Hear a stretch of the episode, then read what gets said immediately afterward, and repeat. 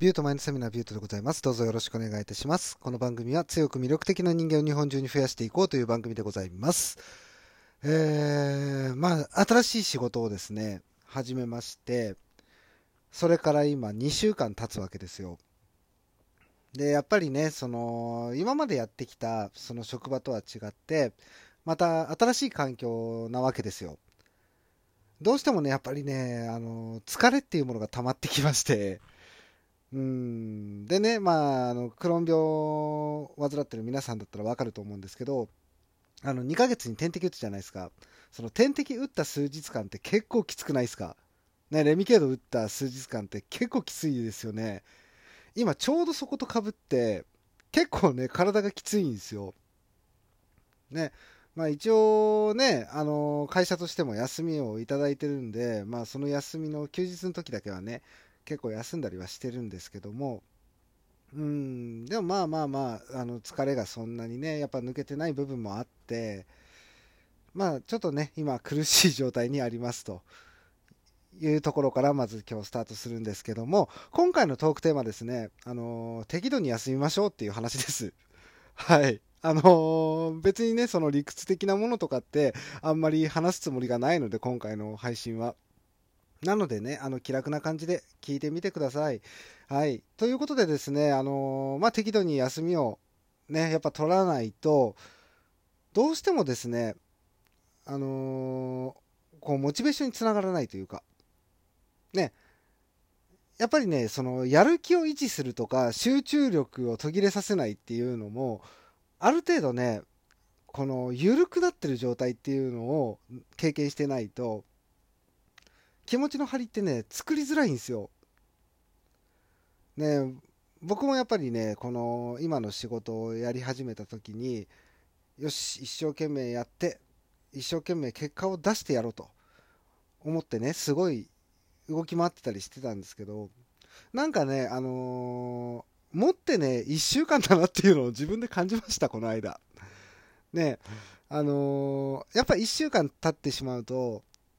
ね、そのずっと張り詰めてた状態で一週間やってるんで、どうしてもね、あのー苦しくなってくるんですよ。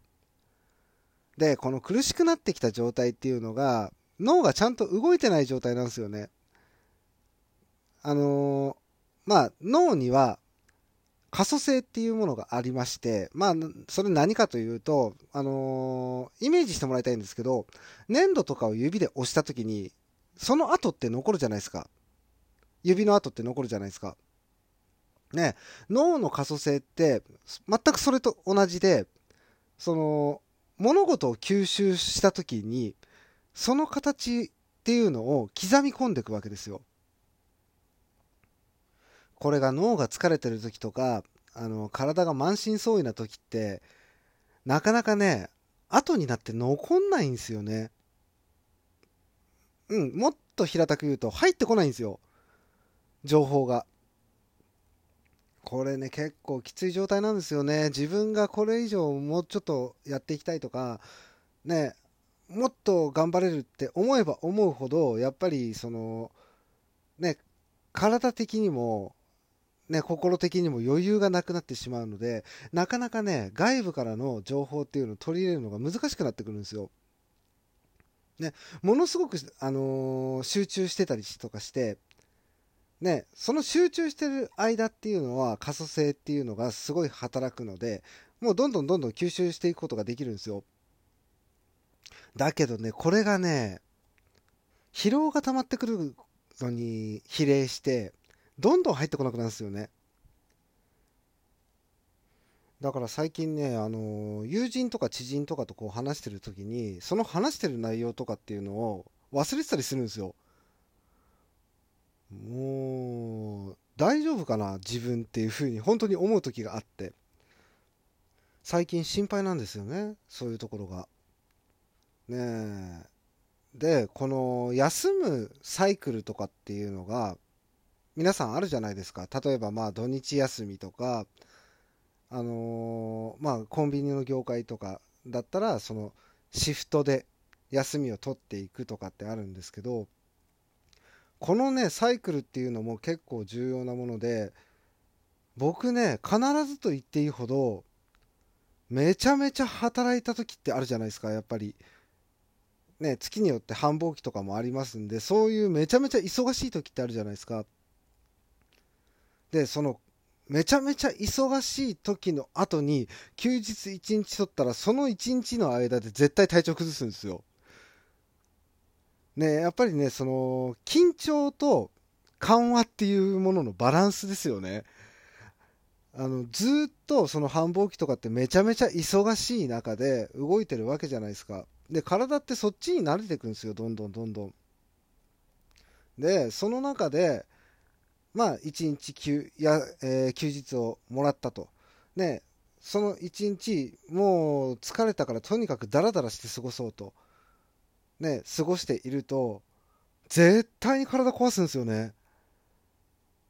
ね、同じ経験した人いますかね？僕、ね、この話をした時に何人かやっぱりね、同じような経験をしてる人っているんですよ。そう。で、そういう人って、結構ね、決まってと言っていいほどなんですけど、その休みの日にめちゃめちゃ動き回ってたりするんですよね。ね、それがなんでかっていうと、どうしても、その、体調を崩すのが分かってるから、その体調を崩さなくていいように、次に次にって進むっていう姿勢を持ってるんですよ。ね、結構ね、まあそういう人多いですね。休みをちゃんと取らない人とか、その休みの間でもめちゃめちゃ動き回る人っていうのは。ね、逆にそれで体調管理ができてるっていう感じですかね。まあ、言うて僕はね、そこまで体が強くないので、むしろね、どちらかというと弱いタイプの人間なんで、ね、しっかり休みは取るんですけど、いやー、でも休みって本当重要ですよね。で、その休みの使い方っていうのも、これも結構重要じゃないですか。なんか、その、休みを、ね、まあ、疲れたって言って、もうだらだら一日過ごして体を休めるっていうのもまあもちろんそれも一つのね休みの取り方だしねその休みの間にじゃあこういう自分のね目標に向かっていろいろ勉強しようとか思う人もいるしねこの休みの使い方って結構重要っすよね。リフレッシュするためにねどっかに出かけるとかねそういうのもありじゃないですか。で、やっぱりね、そういう適度な息抜きとか、必要なんですよ。ね、これがないと逆に言うと弾みがつかないんですよね。あのー、なんて言うんですかね。風船とかイメージしてもらえると分かりやすいんですかね。